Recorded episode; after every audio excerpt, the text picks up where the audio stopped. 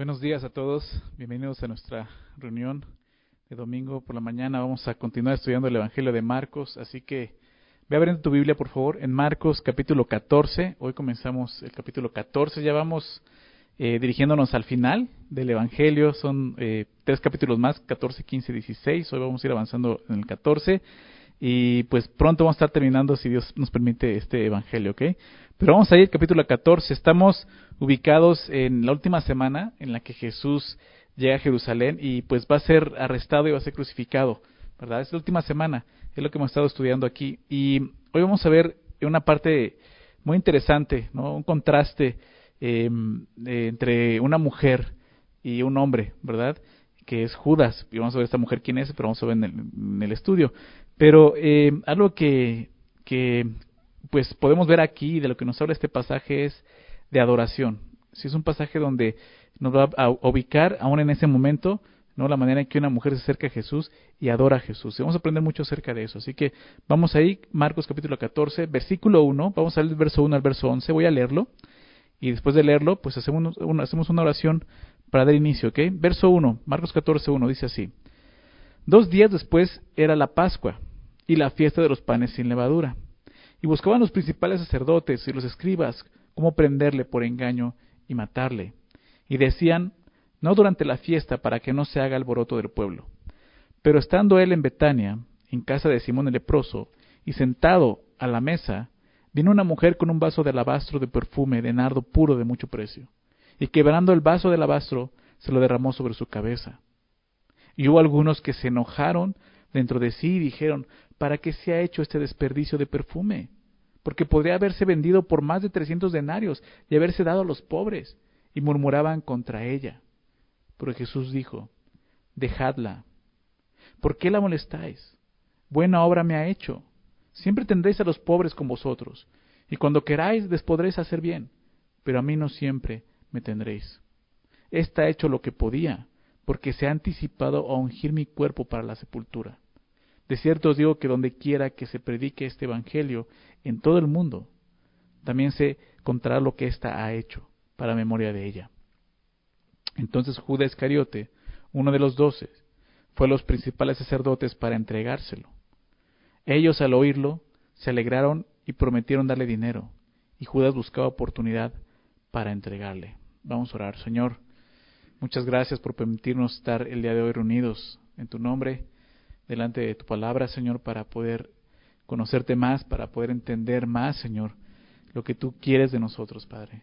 Ayúdenos a, a entender lo que está escrito, Señor. Danos sabiduría y entendimiento, Señor, de lo que está escrito. Pero sobre todo, Señor, que sea tu Espíritu Santo enseñándonos la verdad, Padre. Por favor, háblanos a través de este pasaje. Ayúdanos a estar atentos a lo que tú quieres hablarnos. Quita cualquier distracción ahí en casa, Señor, que, que no nos permite escuchar o entender, Señor y déjanos eh, concentrarnos en lo que tú nos quieres hablar en esta mañana, Padre. Te lo pedimos en el nombre de Jesús. Amén. Amén, muy bien. Eh, nos ubica en el tiempo, comenzando en los primeros versículos. Dice, dos días después era la Pascua y la fiesta de los panes sin levadura. Eh, recordemos algo, estas dos festividades eran importantes y iban juntas prácticamente. Comenzaba la Pascua, inmediatamente después iban la fiesta de los panes sin levadura. Eh, la Pascua era una de las fiestas más importantes de los judíos. ¿sí? Al celebrarla, los judíos recordaban la mano poderosa de Dios que los liberó de la esclavitud de Egipto. eso es lo que recordaban en la Pascua. Éxodo capítulo 12 nos habla de eso. ¿sí? Y es muy interesante que se mencione aquí y nos está llevando a ese punto. ¿Por qué? Porque lo especial de esta Pascua era que en ella Jesús, el Cordero de Dios, sería crucificado, cargando el pecado de, todo, de toda la humanidad. ¿okay? La liberación más poderosa que Dios ha hecho a favor del hombre sería lo que iba a ocurrir en esa semana, en esa Pascua. Por eso Marcos está, está como siendo enfático en esto, la Pascua. Se acercaba la Pascua, estábamos cerca de esa Pascua. ¿sí? Porque Jesús vendría a ser ese cordero. En la Pascua los judíos celebraban eh, matando un cordero, sacrificando un cordero, ¿verdad? Recordando la manera en que Dios trajo esa libertad del Éxodo, que tenían que eh, sacrificar un cordero y con su sangre pintar eh, las puertas de, su casa, ¿recuerdas? En este caso Jesús, ¿verdad? Vendría a, darle un nuevo significado a esa celebración, que es su muerte por nosotros. Eso lo vamos a ver la siguiente semana, ¿verdad? Aquí en Marcos 14, la institución de la cena del Señor, pero nos está apuntando hacia ese, hacia ese hecho, hacia esa celebración, la Pascua. ¿ok? Dos días, estábamos a dos días. Esto es el día martes realmente, ¿verdad? Porque la Pascua comenzaba en la tarde del día jueves, celebraba en las dos tardes, el jueves y el viernes, ¿ok? Celebraba la Pascua. Entonces realmente estamos ubicados en el tiempo, en esa semana, en el día martes, ¿sí? Y dice algo más, eh, se acercaba a estos días, estaban cerca esos días, y buscaban los principales sacerdotes y los escribas cómo prenderle por engaño y matarle. Em, es interesante que nos enfoca en la Pascua, lo que significaba la Pascua, pero ahora nos muestra lo que hay en el corazón de esos hombres, líderes judíos. Ellos ahora ya quieren asesinar a Jesús, ¿verdad? Durante esta semana, los principales sacerdotes y los escribas buscaron, han buscado atrapar a Jesús en algún error, en alguna falta. Hemos estado viendo eso, ¿verdad? Con, con las preguntas que le hicieron, eh, los cuestionamientos que le hicieron, pero no lo han logrado. ¿Por qué? Porque en Jesús no hay ninguna falta, Él es el Cordero sin mancha, ¿recuerdas? Claro, al hacer esto estaban mostrando que Jesús era ese Cordero sin mancha. Pero en lugar de reconocer eso, ¿qué hicieron ellos? Ellos buscaban, buscaban prender de alguna manera a Jesús. Y como no pudieron hacerlo porque no había falla en Él, ¿cómo lo hicieron? De la única manera que quedaba, por engaño. ¿okay? Ellos iban a hacerlo lo imposible para atrapar a Jesús, aunque fuera por un engaño, mintiendo, es lo que iban a hacer. Y lo que querían es, era esto, matarle. El tema en sí, lo que vemos aquí, no era si debían de matar a Jesús, sino cómo lo iban a hacer. Estos hombres ya habían decidido asesinar a Jesús. Eso es lo que lleva en el corazón de ellos. Los líderes judíos, a pesar de, de toda la evidencia que Jesús había mostrado, ellos deliberadamente decidieron rechazar a Jesús como Mesías. Y la forma más clara de rechazo era esto, asesinándole. Lo que Jesús les había dicho, lo vimos en esta eh, parábola, ¿recuerdas? De, de, la, de los obreros malvados, ¿no? Labradores malvados en el capítulo 12, que al final iban a asesinar al hijo y eso es lo que iban a hacer ellos, ¿no? Aquí lo estamos viendo claramente, ¿sí? E, es interesante que empieza con esto y después va a mencionar esta, este acto de adoración de esta mujer y va a terminar con, con la traición de Judas, ¿no? mostrándonos todavía lo que va a ocurrir, porque ese es el marco de lo que, lo, que Marcos pone, ¿no? eh, estos hombres queriendo asesinar a Jesús, la traición de Judas, pero en medio de esto una mujer que ha entendido quién es Jesús y quiere adorarle. Sí, vamos a empezar a ver esto en el, en el verso 3, pero dice el verso 2, todavía, todavía no llegamos ahí, dice, y decían, eso decían los líderes, no durante la fiesta, hablando de la Pascua, para que no se haga alboroto del pueblo. Eh, porque el pueblo, muchos, muchos del pueblo, ¿no? muchas multitudes, y en ese momento en la Pascua, te digo que era una de las fiestas más importantes de los judíos, pues eh, era, era una fiesta en la que muchos judíos, aun los que no vivían en Judea o en Jerusalén, tenían que venir de fuera. Por lo tanto, e, ese lugar era un momento, eh, en la fiesta era un momento donde había muchos judíos. Se, se dice que por lo, por, lo menos había más de dos millones de judíos en ese momento en, el, en Jerusalén, ¿no? Y yendo a celebrar este tipo de fiestas, ¿no? que era de las más importantes que la Pascua. Entonces había mucho alboroto, porque Jesús ya empezaba a, manifestarse y la gente lo había recibido, la gente lo había, muchos de ellos le habían considerado que era el Mesías, ¿no? Como vimos anteriormente, así lo recibieron eh, en la entrada triunfal, lo vimos, ¿verdad? Eh, y entonces muchos seguían a Jesús, entonces si hacían esto en la fiesta iba a ser un alboroto enorme, ¿ok? Iba a ser un alboroto y eso iba a llamar la atención pues también de, de, del emperador romano, ¿verdad? De César. Entonces, pues lo menos que querían era esto, hacer alboroto para que no tuvieran problemas con Roma. Entonces dice, no durante la fiesta para que no se haga alboroto del pueblo, ¿verdad? El pueblo iba a hacer un alboroto. Entonces los líderes religiosos no tienen miedo. Ellos no tienen miedo de, de, de, asesinar a Jesús, de matar al Hijo de Dios. Pero sí temen por el alboroto que esto puede ocasionar, ¿se dan cuenta? Esos hombres no temen a Dios, pero sí tienen miedo del pueblo, sí tienen miedo de, de Roma. ¿Sí? Qué triste ver que los hombres que tenían que haber guiado al pueblo a adorar a Jesús, a reconocerle, ¿sí? están haciendo todo lo contrario, ¿verdad? No temiendo a Dios, temiendo al hombre, queriendo asesinar al Hijo de Dios en lugar de glorificarle, de reconocerle. Es lo que están haciendo. Ellos no querían matarlo durante la Pascua, pero era necesario que fuera así. Al final vamos a ver que así va a ser. ¿Por qué Jesús fue crucificado durante la Pascua? ¿Por qué? Porque así debía de ser. Jesús es el Cordero de Dios que quita el pecado del mundo y a eso vino. Si Esto nos muestra que todo el tiempo Jesús tuvo el control. Como él lo dijo, yo no, yo doy mi vida, nadie me la quita, yo la doy, ¿verdad? Y eso es lo que Jesús estaba haciendo y vino a hacer. E, e, era el momento que tenía que morir en la cruz. Por eso fue que Jesús llegó esta semana, ¿ok? Ahí a, Jerusalén. Ahora sí vamos a, ver la historia de esta mujer. Verso 3. Dice así, pero estando él en Betania, en casa de Simón el leproso, y sentado a la mesa, vino una mujer con un vaso de alabastro de perfume de nardo puro de mucho precio, y quebrando el vaso de alabastro, se lo derramó sobre su cabeza. Es lo que, lo que nos dice aquí en el verso 3.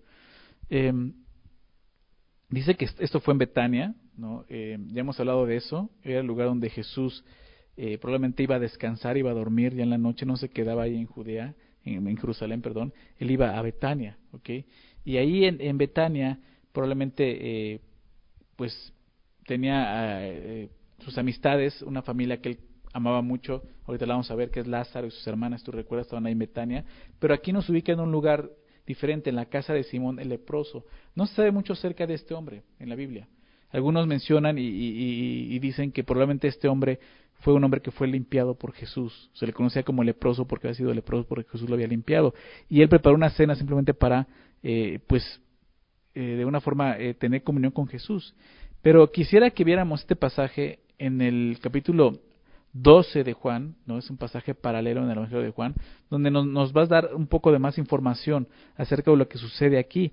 Este, este pasaje de, de, esta mujer que unge a Jesús eh, es interesante porque está narrado en los cuatro evangelios. ¿okay? Son de esas pocas historias que están en los cuatro evangelios. Y vamos a verlo en el, Evangelio de, Juan. Quisiera ver algunas cosas que, que aquí que eh, pues Marcos no dice, detalles que pueden ayudarnos a entender un poco mejor lo que está sucediendo. Dice así en el capítulo 12, verso 1, dice, seis días antes de la Pascua vino Jesús a Betania, donde estaba Lázaro, el que había estado muerto y a quien había resucitado de los muertos. ¿Recuerdas la historia?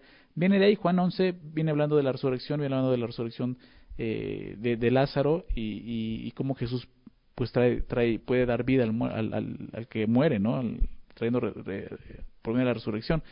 Pero es interesante que dice seis días antes de la Pascua. veamos en Marcos que decía que era dos días antes de la Pascua. Realmente no sabemos por qué eh, Juan dice seis días. Realmente Marcos no dice que eso fue, dos días o seis días. Lo que dice que fue dos días fue que los eh, líderes judíos ya estaban buscando prenderle. ¿Recuerdas? pero lo de la mujer no dice cuándo fue. Lo pone y lo ubica en ese tiempo, quizás simplemente por el contraste que quiera hacer de la adoración de esta mujer y lo que hizo Judas y lo que hicieron esos hombres. Posiblemente sí, eso sucedió seis días antes, o sea, el día, eso habría sido el día eh, domingo, ¿no? Cuando Jesús llegó, que, que fue, eh, que, lo, que lo habían recibido de esta manera. Entonces, seis días antes de la Pascua vino Jesús a Betania, donde estaba Lázaro, y le hicieron allí una cena, dice el verso 2 de Juan, Juan 12. Marta servía y Lázaro, Lázaro era uno de los que estaban sentados a la mesa con él. Y aquí recordamos a ellos. Marta, Lázaro eran hermanos, pero dice en el verso 3, entonces María tomó una libra de perfume de nardo puro, de mucho precio, y ungió los pies de Jesús y los enjugó con sus cabellos, y la casa se llenó del olor del perfume. Y aquí vemos, si aquí ya nos dice el nombre de esta mujer. Marcos no lo dice, pero aquí nos dice que era la otra hermana de Lázaro, María. Y ahorita vamos a, hablar más de ella, vamos a ver un poco más de ese personaje, pero dice a continuación, y dijo uno de sus discípulos, Judas Iscariote importante, ahorita lo vamos a mencionar, Judas Iscariote, hijo de Simón, el que le había de entregar, dijo esto, ¿por qué no fue, fue este perfume vendido por trescientos denarios y dado a los pobres? Pero dijo esto no porque se cuidaba de los pobres, sino porque era ladrón, y teniendo la bolsa sustraía de lo que se echaba en ella. Entonces Jesús dijo, déjala, para el día de mi sepultura ha guardado esto porque los pobres siempre los tendréis con vosotros, mas a mí no, siempre me tendréis. ¿no? Es el mismo pasaje, pero visto en Juan. Entonces, hay algunas cosas que, que, Juan ya nos está diciendo aquí. Para empezar, ¿quién era esta mujer? Era María, pero ¿quién era realmente? Quiero que me acompañes a Lucas, por favor. Lucas capítulo 10. Vamos a ver quién era esta mujer. Lucas 10 nos habla un poquito más de ella y su hermana. Si tú recuerdas, si conoces un poco más de, de, la palabra, igual recuerdas la historia de estas dos mujeres, Marta y María, que eran las hermanas de Lázaro. Y aquí en Lucas 10 se habla de ellas. Eh, capítulo eh, 10, verso 38, Lucas 10, 38 dice, aconteció que yendo de camino entró en una aldea y una mujer llamada Marta, está hablando de ella, de la hermana de Lázaro, le recibió en su casa. Esta tenía una hermana que se llamaba María, es la mujer que está rompiendo el, el vaso de alabastro. Esta tenía una hermana que se llama María, la cual, sentándose a los pies de Jesús, oía su palabra. Aquí empezamos a ver quién era esta mujer. Era una mujer que se sentaba a los pies de Jesús y escuchaba su palabra. Esto es bien importante, ¿sí? Pero Marta, dice, se preocupaba con mucho, muchos quehaceres y acercándose dijo, Señor, ¿no te da cuidado que mi hermana me deje servir sola? Dile pues que me ayude. Marta de repente le dice, oye, pues yo estoy sirviendo, o sea, llegas a nuestra casa, yo estoy atendiéndote, pero ella nada más está ahí sentadota, ¿no? Como diríamos comúnmente.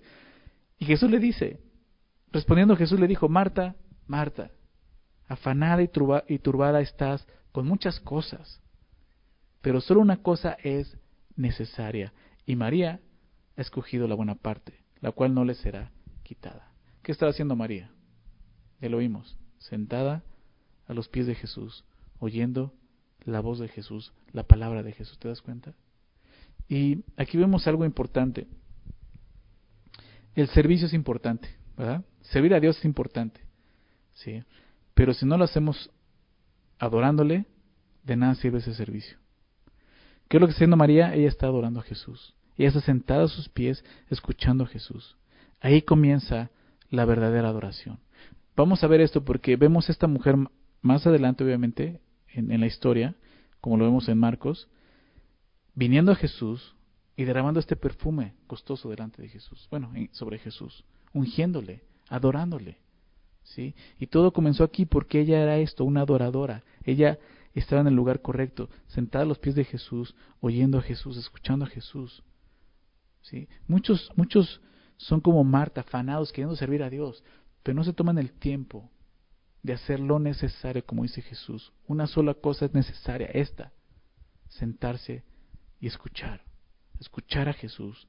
Tenemos que darle prioridad siempre a eso como creyentes, adorar a Dios. Nuestra adoración tiene que ir, nuestro servicio tiene que ir, eh, eh, involucra la adoración, o si no, no, no nos sirve de nada ese servicio. ¿okay? Entonces, esta mujer realmente, regresando a Marcos, está haciendo lo que siempre ha hecho, adorando a Dios. Y qué increíble, porque entre más conozcamos a Dios, más vamos a adorarle. ¿sí? Ahora, aquí quiero que veamos dos cosas, eh, una, dos cosas. Bueno, la primera es esta, importante. existen dos razones, dos razones por las cuales adoramos a Dios. Son dos razones que todo creyente entiende y, las hace. Eh, la primera razón por la cual adoramos a Dios es por lo que Él ha hecho por nosotros, ¿verdad? Nosotros le amamos a Él porque Él nos amó primero. Nuestra adoración viene de lo que Él ha hecho por nosotros. Él nos ha redimido, nos ha salvado y es suficiente para que nos podamos entregar en nuestra vida en adoración, ¿verdad? Pero hay una segunda razón, ¿cuál es?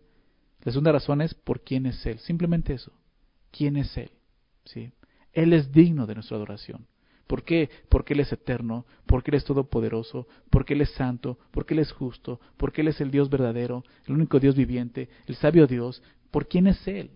Por eso le adoramos. Y esta, esta mujer está adorando a Jesús no por su condición de pecadora, no porque sabe que Jesús vino a salvarla, no por lo que Él puede hacer, que también es una adoración, sino por quién es Jesús. Aquí no vemos nada, ella simplemente se acerca, aprovecha el momento, hay una oportunidad para adorar a Jesús, dice, esta es mi oportunidad, esta noche, va a comer aquí con nosotros, voy a ir y voy a adorarle. ¿Sí? No estamos viendo que Jesús la, sanó de una enfermedad o, le dijo tus pecados son, son perdonados. Jesús no ha hecho nada, ¿te das cuenta? ¿Por qué le adora? Simplemente por quién es Jesús.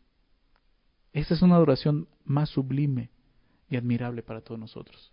Amar a Dios no solo por lo que Él ha hecho por nosotros, sino por quién es Él. ¿Sí? Ella está adorando a Jesús de esta manera. ¿Por qué? Porque sabe quién es Jesús. Porque ella conoce a Jesús. Esto es bien importante para nosotros. ¿Sí? Entre más conocimiento de Dios tengamos, mayor será nuestra adoración. Entre más profundicemos en nuestra relación con Jesús, más profunda será nuestra adoración. ¿Sí? Si tú no conoces realmente a Jesús, si tú no conoces a Dios por medio de su palabra, por medio de la revelación de la verdad, tú no vas a poder adorarle correctamente. Jesús le dijo eh, a la mujer samaritana en Juan 4. Acompáñame ahí, vamos a ver este, este pasaje en Juan 4. Vamos rápido ahí. Juan capítulo 4, un pasaje que nos enseña lo que es Jesús hablando de adoración y tiene que ver con esto. En Juan capítulo 4, otra mujer, eh, no se conoce el nombre, solo se conoce que era samaritana, ¿tú recuerdas? Muy, muy, muy interesante la historia. Eh, Jesús llega a este lugar eh, que dice el texto que le era necesario pasar por Samaria. Para un judío, Samaria, él, iba a hacer lo, necesario para evitar pasar por Samaria. Él iba a dar la vuelta a Samaria, ¿ok? Porque ven enemistad entre ellos. Si no se llevan entre ellos. ¿Por qué? Porque los samaritanos eh, realmente eran una mezcla de judíos con otras naciones gentiles. Entonces, para los, judíos eh, de raza, o así que genuina, que no había mezcla, pues no eran, eh, para ellos, para ellos no, no eran eh, judíos genuinos. Entonces, no les permitían adorar, ¿sí? Junto con ellos. Entonces, ellos que hicieron los samaritanos, pues pusieron su propio monte, su propio templo, su propia forma de adorar a Dios, ¿no? Ese es el contexto, ¿no? Entonces Jesús llega ahí, se encuentra con esta mujer samaritana, ¿verdad? Jesús empieza a mostrarle la necesidad de esta mujer, ¿verdad? Él le pide que le dé agua, la mujer le dice, eh, em, em, ¿cómo tú me pides agua siendo judío, ¿verdad? De, por sí un hombre que se acercaba a una mujer de esta manera algo, no era algo eh, eh, correcto y menos si era judío con una samaritana, ¿verdad? Pero Jesús le dice esto en el verso 10, si conocieres el don de Dios y quién es el que te dice dame de beber, tú le pedirías y él te daría agua viva. ¿sí? Entonces Jesús la está llevando al, al, punto principal. ¿sí? Tú no sabes quién soy yo. Tú necesitas conocerme. Si tú conocieras el don de Dios, ¿de qué está hablando? La salvación. Si tú conocieras quién soy yo, a qué vine yo, tú me estarías pidiendo esa agua que te va a saciar. ¿sí? Yo, yo te daré el agua viva, lo que dice. La mujer le dijo, Señor, tú no tienes con qué sacarla y el pozo es hondo. ¿De dónde pues tienes el agua viva? ¿Acaso eres mayor que nuestro padre Jacob, que nos dio este pozo del cual bebieron él, sus hijos y sus ganados?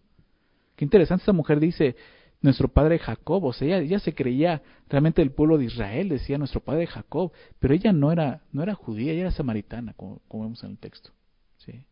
Entonces, una, es, lo que vemos aquí es que esta mujer realmente piensa que es, que es judía, piensa que puede adorar a Dios, ¿verdad? Yo te lo vamos a ver, pero Jesús le está mostrando, no, tú realmente no me conoces, no conoces a Dios, ¿sí?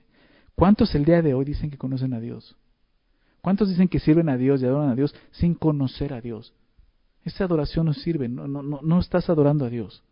Fíjate lo que continúa diciendo. Respondiendo Jesús le dijo, cualquiera que bebiera esta agua volverá a tener sed, mas el que bebiera el agua que yo le daré no tendrá sed jamás, sino que el agua que yo le daré será en él, en él una fuente de agua que salte para vida eterna. La mujer le dijo, Señor, dame esa agua, para que no tenga yo sed ni venga aquí a sacarla. Jesús le está hablando del agua viva, le está hablando de la salvación, del don de Dios que está mostrando aquí. Jesús le dijo, ve, llama a tu marido y ven acá. Respondió la mujer, dijo, no tengo marido. Jesús le dijo, bien has dicho, no tengo marido. Porque cinco maridos has tenido y el que ahora tienes no es tu marido. Esto has dicho con verdad. ¿Qué está diciendo Jesús? Jesús la está confrontando con su pecado, con la verdad. ¿Por qué? Porque no hay otra forma de poder conocer a Jesús y poder adorar a Dios si no es primeramente reconociendo nuestra condición delante de Él. ¿Verdad? Jesús le está mostrando, hey, esto eres. Eres una mujer que no ha sido saciada con el pecado. El pecado no te ha saciado, necesitas arrepentirte. Si quieres de esta agua, necesitas comenzar entendiendo quién eres. ¿Sí? Para que puedas entonces no solo experimentar la salvación, sino poder adorarme por quien soy yo, el Salvador. ¿sí?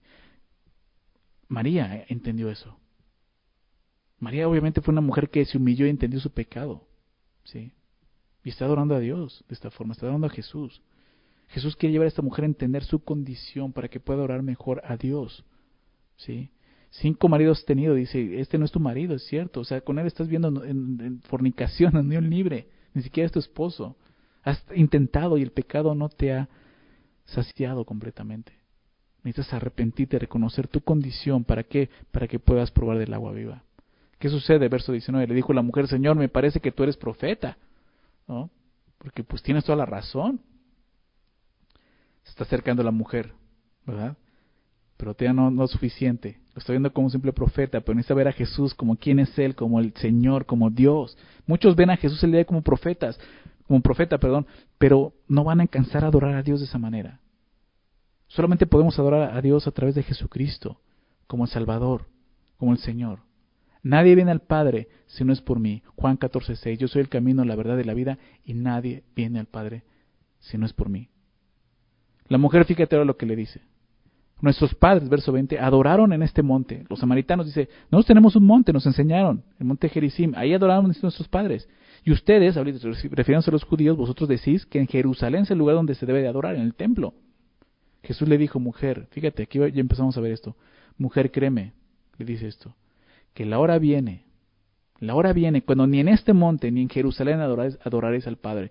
Jesús que está diciendo, mujer, la adoración, como se ha conocido hasta el día de hoy, va a sufrir un cambio. Ya no va a ser como antiguamente o como se viene haciendo todo este tiempo. ¿no? Por medio de los sacrificios, por medio de un lugar, un templo donde ir a llevar tu sacrificio, eso se va a acabar y va a terminar. La adoración va a cambiar totalmente. ¿sí? Ustedes adoran en un lugar, ¿verdad? No sé en otro lugar. Dice, créeme, ahora la hora viene cuando ni en este monte ni en Jerusalén adoráis al Padre. ¿Cuál es la hora? ¿De qué está hablando Jesús? Está hablando de la cruz. Lo que Jesús iba a hacer en la cruz iba a transformar aún la manera en que el hombre se iba a acercar ahora a Dios. Ya no iba a ser por medio de un templo, por medio de los sacrificios. ¿Qué pasó? ¿De dónde venimos de Marcos estudiando eso? ¿Qué fue lo que pasó anteriormente? Capítulo 13. ¿Ustedes recuerdan? Jesús comenzó a hablar. Cuando este discípulo le dijo, mira los edificios, mira las rocas del templo. Y Jesús le dijo, eso va a ser destruido. En el año 70 lo vimos. Se destruyó todo eso. En ese año, hasta el día de hoy, ya no ha habido un lugar para que Israel ofrezca sacrificios a Dios. ¿Sí? ¿Por qué? Te lo dije cuando estudiamos eso. Porque Dios quería terminar con toda esa religiosidad. ¿Sí? Ya realmente ese lugar, ese templo, no era un lugar para adorar a Dios. Jesús lo dijo, es una cueva de ladrones, ¿recuerdas? Ya no era un lugar donde se oraba a Dios. Era un mercado. Jesús, el Padre, vinieron a terminar con ese tipo de adoración que ya no estaba funcionando, realmente nunca funcionó. El pueblo judío nunca llevó a cabo la ley, ¿sí? el sacerdocio, como Dios se los pidió. Lo hemos estudiado también en, en, el libro de Samuel, en el libro de jueces, ¿verdad? La ley se las dio y lo primero que hicieron fue romper la ley. ¿sí? Entonces no sirvió de nada eso. Entonces Jesús viene a darnos, a llevarnos al Padre en adoración genuina y real. Por eso dice, la hora viene cuando esto va a suceder. La cruz vino a traer eso. Verso, verso 22 de Juan 4. Vosotros adoráis lo que no sabéis. Ahí está, le está diciendo a la mujer, usted, tú estás adorando lo que no sabes. Te decía hace un rato, ¿cuántas personas el día se acercan a Dios? Dicen adorar a Dios, pero adoran lo que no saben, porque no lo conocen. ¿Sí? ese es el punto. Esta mujer, regresando a Marcos María, sabía quién era Jesús. Y está adorando a Jesús porque sabe quién es Jesús. Entonces Jesús dice esto, ustedes adoran lo que no saben, dice la mujer samaritana, nosotros adoramos lo que sabemos, ¿por qué? Porque la salvación viene de los judíos, por lo menos los judíos saben algo, ¿verdad? El Mesías, viene el Mesías. No lo reconocieron, es otra cosa, pero Jesús dice, es por medio de los judíos, si es por medio de lo que voy a hacer. Verso 23 de Juan 4, mas la hora viene nuevamente y ahora es cuando los verdaderos adoradores adorarán al Padre en espíritu y en verdad los verdaderos adoradores. ¿Te das cuenta cómo hace énfasis en esa palabra, verdad? Los verdaderos adoradores adoran al Padre en espíritu y en verdad. Porque también el Padre tales adoradores busca que le adoren. La hora viene y ahora es. Sí. Cuando los verdaderos adoradores adoran al Padre. Eso es lo que está haciendo esta mujer María en Juan capítulo, en Marcos capítulo 14. Así como hay verdaderos adoradores, quiere decir que hay falsos adoradores. Hay adoradores que no están adorando correctamente a Dios. Si tú quieres adorar verdaderamente a Dios, pon atención a esto, lo que está diciendo Jesús aquí. Ahora es cuando los verdaderos adoradores adoran al Padre. Ya no va a ser por medio de sacrificios. ¿Por qué? Porque ya ni siquiera va a haber templo. El día de hoy no hay templo. El día de los israelitas, los judíos no pueden, no tienen lugar donde hacer sus sacrificios. ¿Verdad? No existe ese lugar. Cambió todo eso, pero ellos no se dieron cuenta por qué cambió. Aquí Jesús lo está explicando. Ya no, ya no, ya no tenemos que sacrificios de esta manera. ¿Cómo adoramos al Padre? En espíritu y en verdad.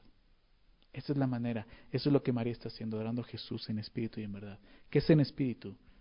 Definitivamente está hablando del poder del Espíritu Santo en nosotros. No de otra forma, tiene que ser espiritual. No podemos adorar a Dios en la carne. Eso es lo que ya el pueblo judío estaba haciendo al último, adorando al Padre pero en la carne, carnalmente, ¿sí? convirtiendo aún el templo en un mercado. Dios dice, no, tenemos que adorar en el Espíritu. ¿sí? Obviamente, guiados por el Espíritu de Dios, llenos del Espíritu de Dios. Y en verdad, ¿qué quiere decir esto? La verdad es Jesucristo, la palabra de Dios, el verbo encarnado, ¿sí? la palabra, por medio de la verdad. ¿Qué es lo que hacía María? Estaba a los pies de Jesús, oyendo su palabra, oyendo la verdad. ¿Te das cuenta? Esta mujer estaba llena del Espíritu Santo y oía la palabra de Dios. Eso es lo que, lo que hace un verdadero adorador. Esa es la manera en que ahora adoramos a Dios en espíritu y en verdad significa eso. Porque también dice el verso 23, el Padre también, eh, porque también el Padre tales adoradores busca que le adoren. Un adorador no está buscando, no, no es el primero que, que, busca, el primero que busca es Dios. ¿sí? Y Dios nos ha buscado a nosotros. ¿sí? Nosotros le amamos a Él porque Él nos amó primero. Es, ahí comienza la adoración, comienza en Él, no en nosotros. Él es el primero que da el paso para que nosotros podamos, eh, como una respuesta, regresar esa adoración hacia Él. Saber que Él nos buscó, saber que éramos pecadores como esta mujer samaritana, y Dios nos busca, entonces eso va a producir en nosotros un agradecimiento y una adoración genuina a Dios. ¿Sí? Dios es espíritu, verso 24, y los que le adoran en espíritu y en verdad es necesario que adoren. Es una necesidad. No hay otra forma de poder adorar a Dios el día de hoy. Ya no es por medio de sacrificios, como vimos. Ya no es por medio de leyes. Es por medio de qué? Espíritu y verdad. Es una manera, es una forma espiritual de hacerlo. Sí, tenemos que andar en el espíritu definitivamente. Esta mujer, regresando a Marcos 14, esta mujer entendió esto. Ella entendió lo que es la verdadera adoración. Está adorando a Jesús por quién es Él, como te decía. Ella conocía a Jesús porque pasaba tiempo con Jesús a sus pies escuchando su voz. Y eso es lo que necesitamos hacer. Mucha gente dice que adora a Dios, pero no lo conoce realmente.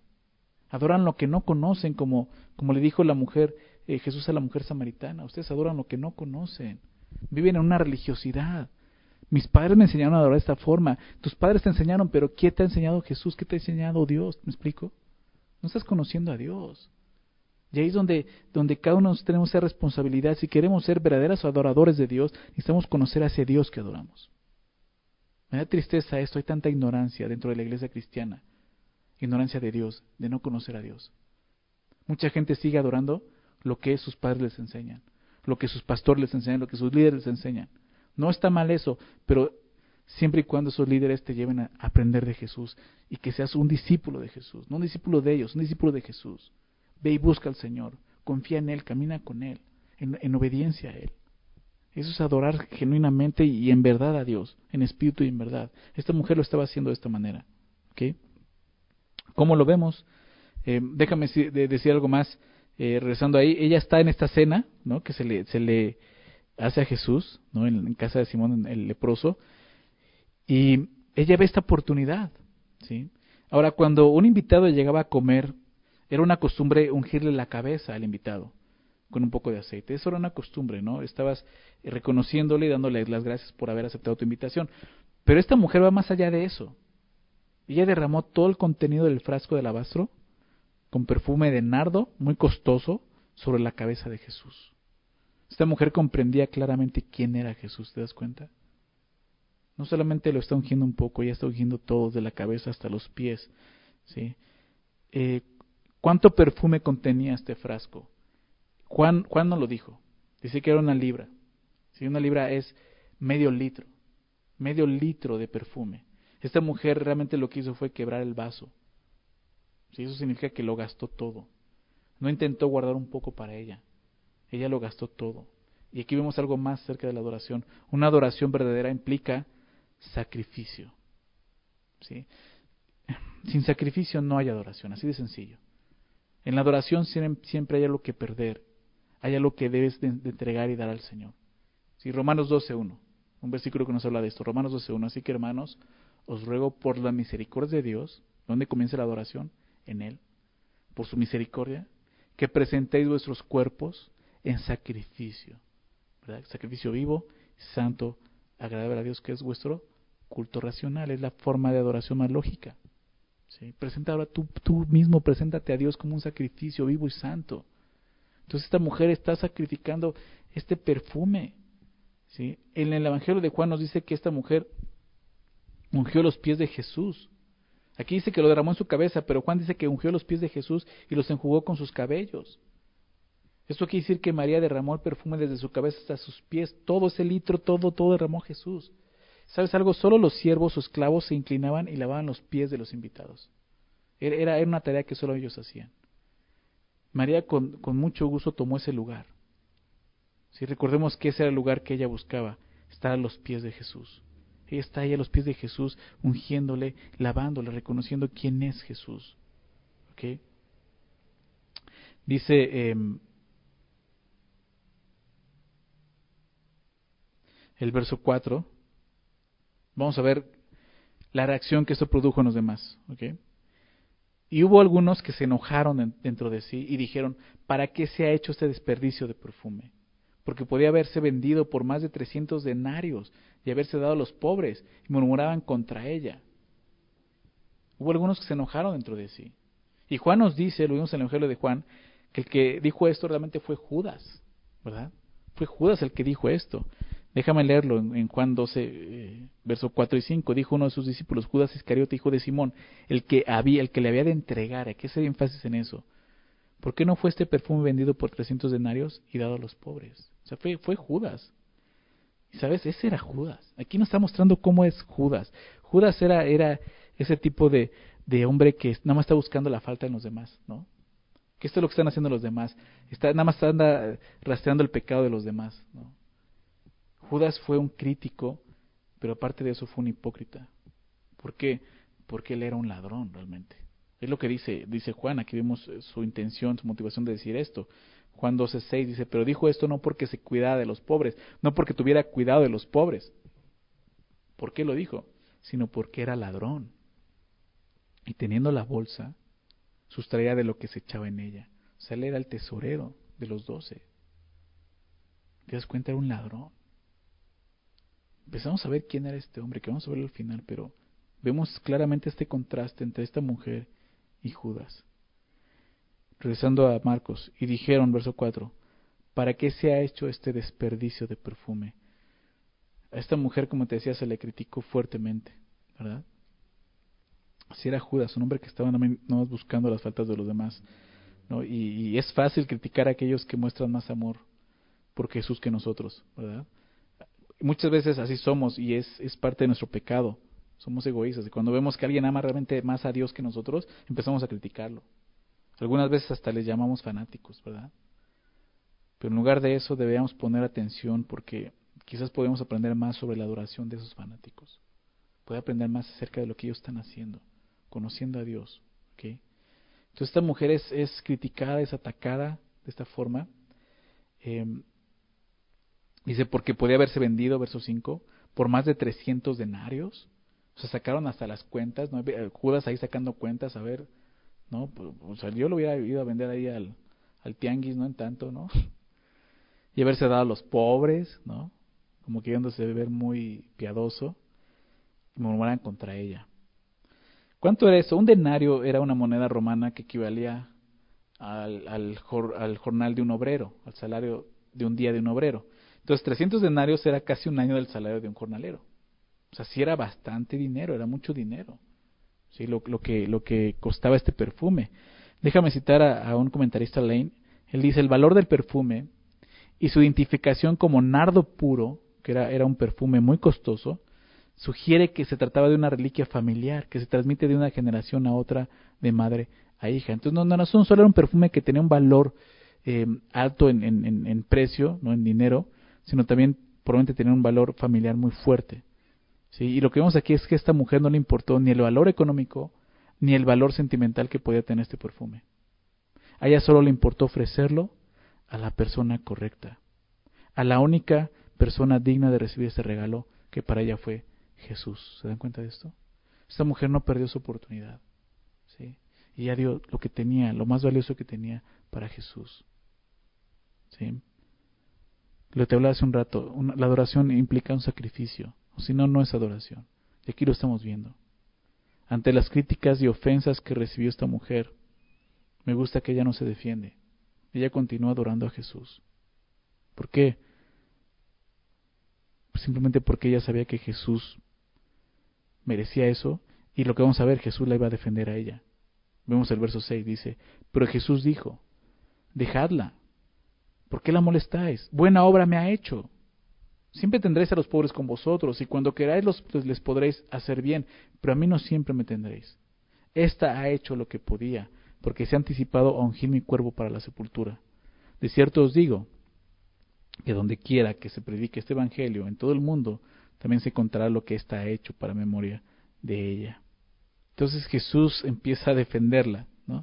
Déjenla, ¿por qué la molestan? Buena obra me ha hecho. Me gusta que dice Jesús esto, porque los discípulos creyeron que esta acción era un desperdicio. Está desperdiciando el perfume, pero Jesús ¿cómo lo recibe? Como una buena obra. ¿Sí? Realmente ella está haciendo algo bueno. Algo que ustedes no han hecho, ni siquiera han podido entender. Y te lo voy a explicar.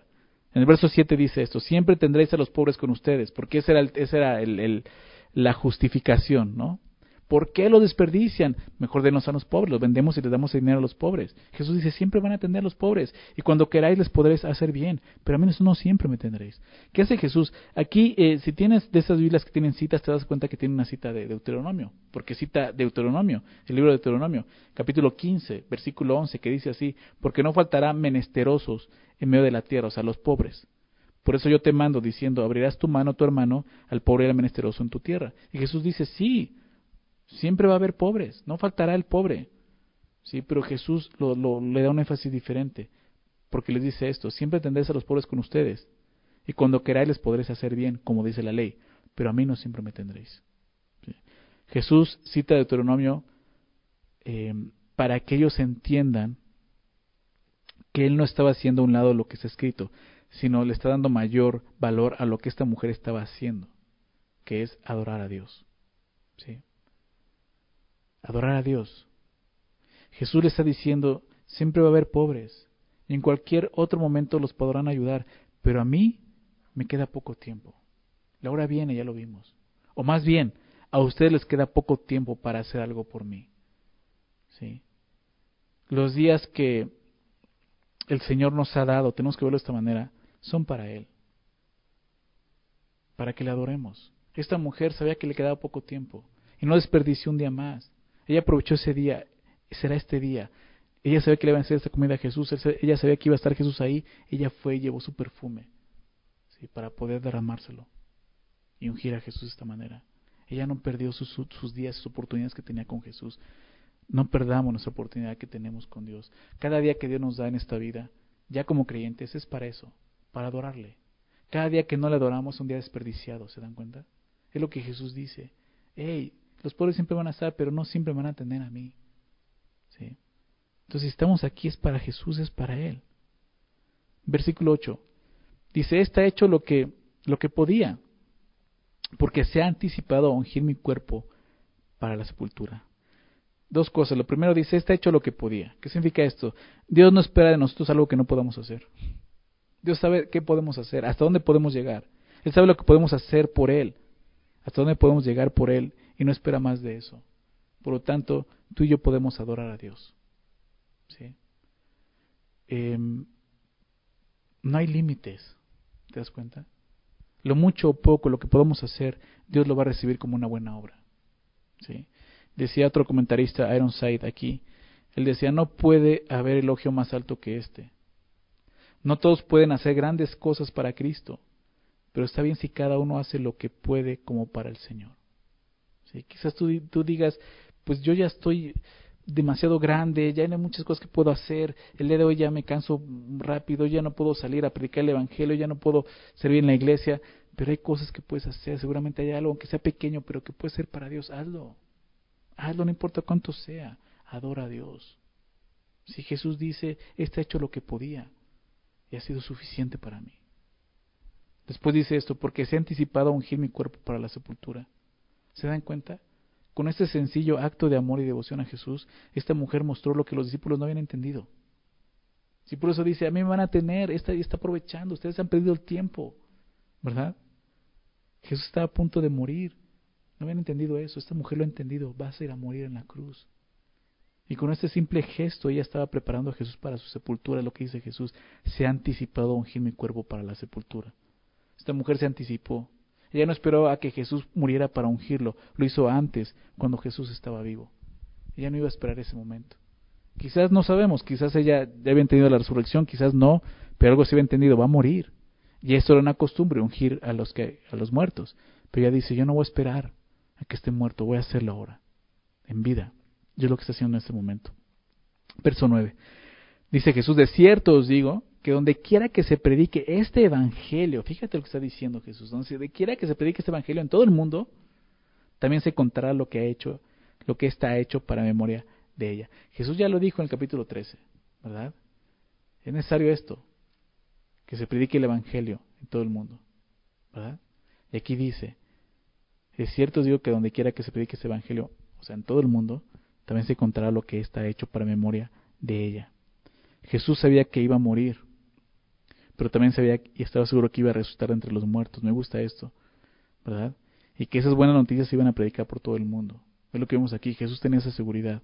¿Por qué? Porque este evangelio se va a predicar y el evangelio incluye la resurrección de Jesús. No solo su muerte, sabía que iba a resucitar. Es lo primero que vemos aquí, ¿verdad?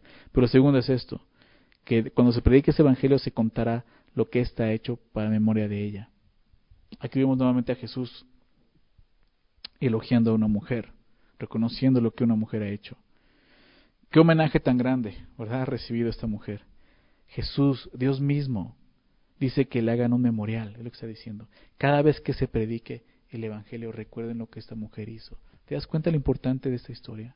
Algo que Jesús dijo, cada vez que prediquen el Evangelio, es necesario que, que, que, recuerden lo que esta mujer hizo. ¿Por qué? Porque esta es una verdadera adoración. ¿sí? Yo te puedo decir esto porque lo he aprendido. Creo que el principal, el principal motivo, el principal fin de la salvación, de la redención del hombre es esto, adorar a Dios. Es eso. Fuimos creados con ese fin, adorar a Dios, glorificarle. Y Dios nos salva, nos redime. ¿Para qué? Para que volvamos a ese fin, adorar a Dios. Entonces, no me extraña que Jesús haga énfasis en esto. El Evangelio se trata de esto, de adorar a Dios. Recuerden lo que esta mujer hizo, adorar a Dios. ¿Se dan cuenta? Dios se trata. Me encanta eso. ¿Cuánta gente ha buscado esto por todos, por todos los tiempos, ¿no? Ser recordados. Dejar una memoria, ¿no? Que la gente lo recuerde, un legado, una obra. Pero nadie ha recibido mayor homenaje que este. Este es un momento perdurable para esta mujer. ¿Y cómo lo hizo? Muy sencillo. Simplemente amando y sirviendo a Jesús adorando a Jesús, ¿se dan cuenta? ¿Quieres eso? ¿Quieres ser recordado? ¿Qué mejor que esto? Un hombre o una mujer que adora a Dios, en verdad. Ahora, el hecho de que esta historia esté escrita aquí y se encuentre en los cuatro evangelios es el cumplimiento de esta promesa de Jesús. ¿Sí? Se contará lo que está hecho para memoria de ella. Vamos a ver último, los últimos versículos, versos 10 y 11. Entonces Judas Iscariote, uno de los doce, fue a los principales sacerdotes para entregárselo. Ellos al oírlo se alegraron y prometieron darle dinero, y Judas buscaba oportunidad para entregarle. El verso 10 es un versículo que nos muestra lo vil de la traición de, Judas. Entonces Judas Iscariote, uno de los doce, fue a los principales sacerdotes para entregárselo. Judas siendo uno de los doce discípulos de Jesús. Esta mujer María, aquí Marcos ni siquiera se preocupa de dar su nombre. Sí, pero este es Judas, uno de los doce, uno de los doce discípulos de Jesús, uno de los doce hombres que Jesús escogió. ¿Te das cuenta? Uno de los doce, doce hombres que caminaron con Jesús, uno de los doce hombres que escucharon sus enseñanzas, que fueron testigos de sus milagros, sus sanidades, uno de los doce que experimentaron su cuidado y su amor, y ahora lo traiciona entregándolo como un delincuente. Es lo que vemos aquí. Este hombre buscaba entregarlo. Ellos, al oírlo, verso 11, se alegraron y prometieron darle dinero. y Judas buscaba oportunidad para entregarle. ¿Qué fue lo que motivó a Judas a hacer esto? Cometer este acto vil de traicionar a Jesús de esta manera. Aquí lo vemos, la codicia, definitivamente fue esto. Sí, fíjate lo que dice Mateo en el, el pasaje paralelo en Mateo 26, versos 14 y 15. Nos dice así, entonces uno de los doce, que se llamaba Judas Iscariote, fue a los principales sacerdotes y les dijo, ¿qué me queréis dar? Y yo os los entregaré. Y ellos le asignaron treinta piezas de plata. ¿Se dan cuenta? Judas negoció con los líderes religiosos la muerte de Jesús. Como vemos aquí, parte de su motivación fue la codicia. ¿Qué me, qué me, qué me, qué me dan por él? Ni siquiera él puso un precio. Ni siquiera le dijo, quiero tanto para entregárselo. ¿Qué, me van a dar por él? O sea, tan bajo llegó este hombre. ¿Se dan cuenta? Caminó con Jesús. Escuchó las enseñanzas de Jesús, vio el poder de Jesús, los milagros de Jesús, vio quién era. Y terminó así. Es triste ver que muchos seguidores de Cristo siguen el camino de Judas. Están dispuestos a entregarlo por unas cuantas monedas. Es cierto, sí. Lo he visto. ¿Cuántos no rechazan a Jesús por dinero? Dinero mal habido, un negocio sucio, un trabajo corrupto, etcétera, etcétera, por codicia. La codicia es un mal que se ha apoderado de muchos hombres el día de hoy. Ten cuidado con eso. La codicia te puede llevar a entregar a Jesús, a tu Salvador, a negar de Él, a rechazarlo. Fíjate lo que termina diciendo el verso 11. Y Judas buscaba oportunidad para entregarle. Qué contraste. Mientras que María buscaba la oportunidad de adorar a Jesús y aprovechó su oportunidad, Judas también aprovechó su oportunidad de buscar la oportunidad de qué? De traicionarlo, de entregarlo. María siempre será recordada por su adoración, pero Judas siempre será recordado por su traición. Busquemos ser recordados por lo primero. Que la gente recuerde por tu adoración a Dios no por tu rechazo, no por tu pecado. ¿Qué pasó con Judas? ¿Qué, qué, qué, Ya vimos que la, motivación de fue la codicia, pero dice algo más la palabra de Dios. En Lucas 22, verso 3, Lucas 22, verso 3, fíjate lo que dice. Y entró Satanás en Judas, por sobrenombre Iscariote, estoy hablando de él, el cual era uno de los, de los el cual era uno del número de los doce. Lucas dice que Satanás entró en Judas antes de ir a, las autoridades judías. Y luego en, Juan, Juan 12, verso 3, em, Juan, perdón, Juan 13, eh, verso 3, dice, y cuando cenaban, como el diablo ya había puesto en el corazón de Judas Iscariote, hijo de Simón, que le entregase. Entonces aquí vemos que, que es Judas, pero vemos cómo Satanás, el diablo, está actuando también. Juan dice aquí que el diablo había puesto en el corazón de Judas que lo entregara. Sí, Satanás usó a Judas, usó la avaricia, la incredulidad de Judas para traicionar y entregar a Jesús, pero tenemos que, ver claramente que Judas no fue una víctima. Judas no perdió el control de su propia voluntad, él actuó intencionalmente y por tanto fue culpable por sus acciones. Porque mucha gente de repente dice, no, es que Judas fue ese hombre que Dios escogió para que fuera eso, qué mal. Porque... No, él tuvo la voluntad. O sea, nadie lo obligó, él tomó esa decisión. Sí, Satanás entró en él, Satanás lo usó de esta forma, pero ¿por qué lo permitió? ¿Se dan cuenta? Tenemos que considerar esto nosotros. ¿Sí? Entonces es un rato en espíritu y en verdad. No hay otra forma de orar a Dios. Ser llenos del Espíritu, guiados por el Espíritu de Dios. Esa es la forma correcta. Ahora bien, el plan de los líderes religiosos, tú recuerdas, lo vimos en el verso 2, era cenar a Jesús después de la fiesta, ¿verdad? Pero su plan cambió. ¿Cuándo? Aquí, cuando Judas ofreció entregar a Jesús. Obviamente esta, esta fue una gran oportunidad para ellos, que no dejarían pasar, ¿verdad? Estaban, imagino, contentos, dice, ya, ya lo tenemos, lo van a entregar, ¿ok? Y es ese contraste que vemos. Te decía, es muy interesante ver que este, esta historia esta mujer, una, una mujer que está adorando a Jesús de esta forma, como él dice, un espíritu y en verdad, em, está en medio de estas dos situaciones.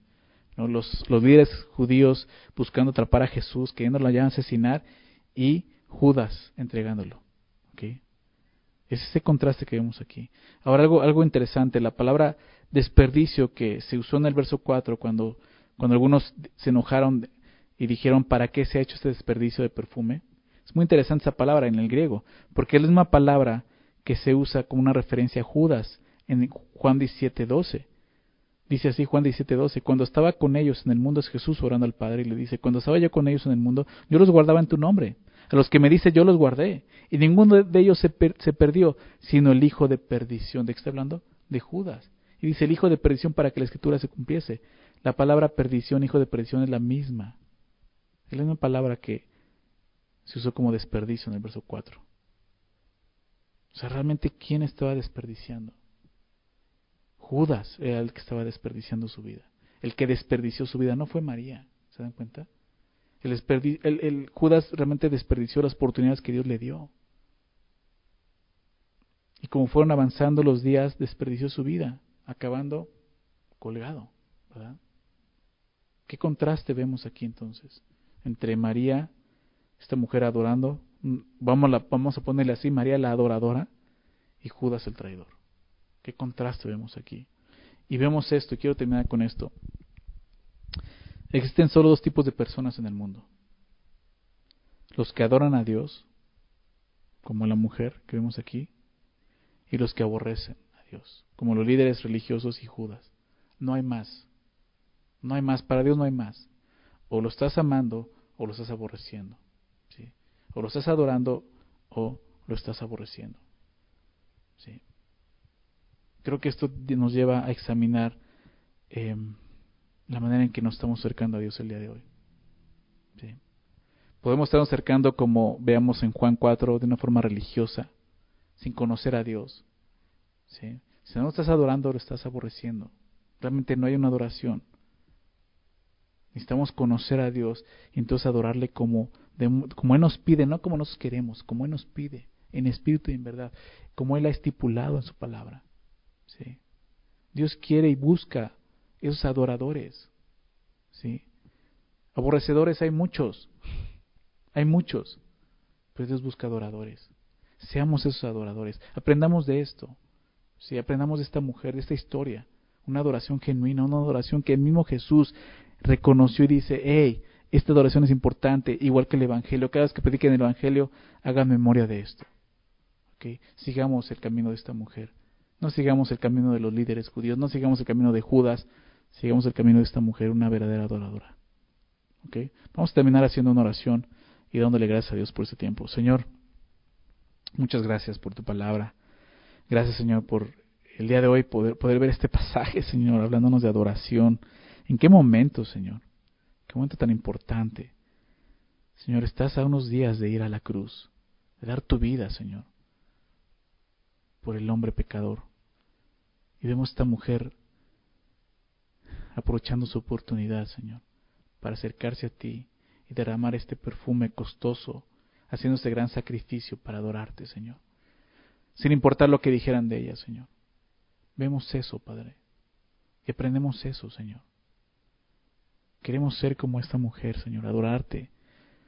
No solo, porque lo que has, no solo por lo que has hecho por nosotros, sino por quién eres tú.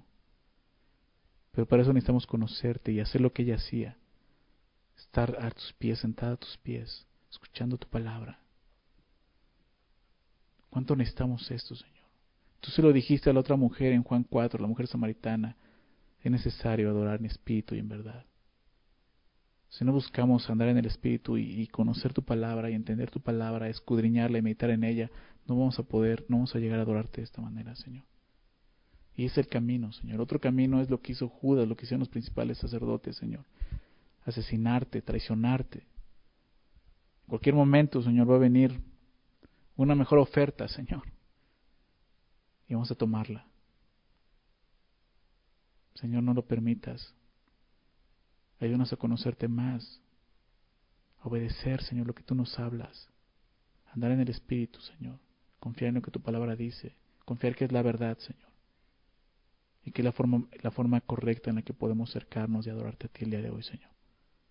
Gracias, Padre, gracias, Señor, por haber enviado a Jesucristo a morir por nosotros. Para poder abrir este, este nuevo medio, Señor, de adoración. Ya no es por medio de rituales, celebraciones, sacrificios, leyes, ahora es en espíritu y en verdad, Señor, como bien lo dijiste, se lo dijiste a esa mujer samaritana. Gracias por enseñarnos esto el día de hoy, Señor, recordarnos lo importante que es para nosotros, poder adorarte, Señor. Para eso, Señor, nos creaste y para eso nos redimiste y nos has salvado, Señor para adorarte el día de hoy, Señor. Gracias, Señor, por lo que aprendimos. Ayúdanos a ponerlo por obra, Señor, y que podamos seguir ese camino de verdaderos adoradores, Señor. Es lo que te pedimos en esta mañana, en el nombre de Jesús. Amén.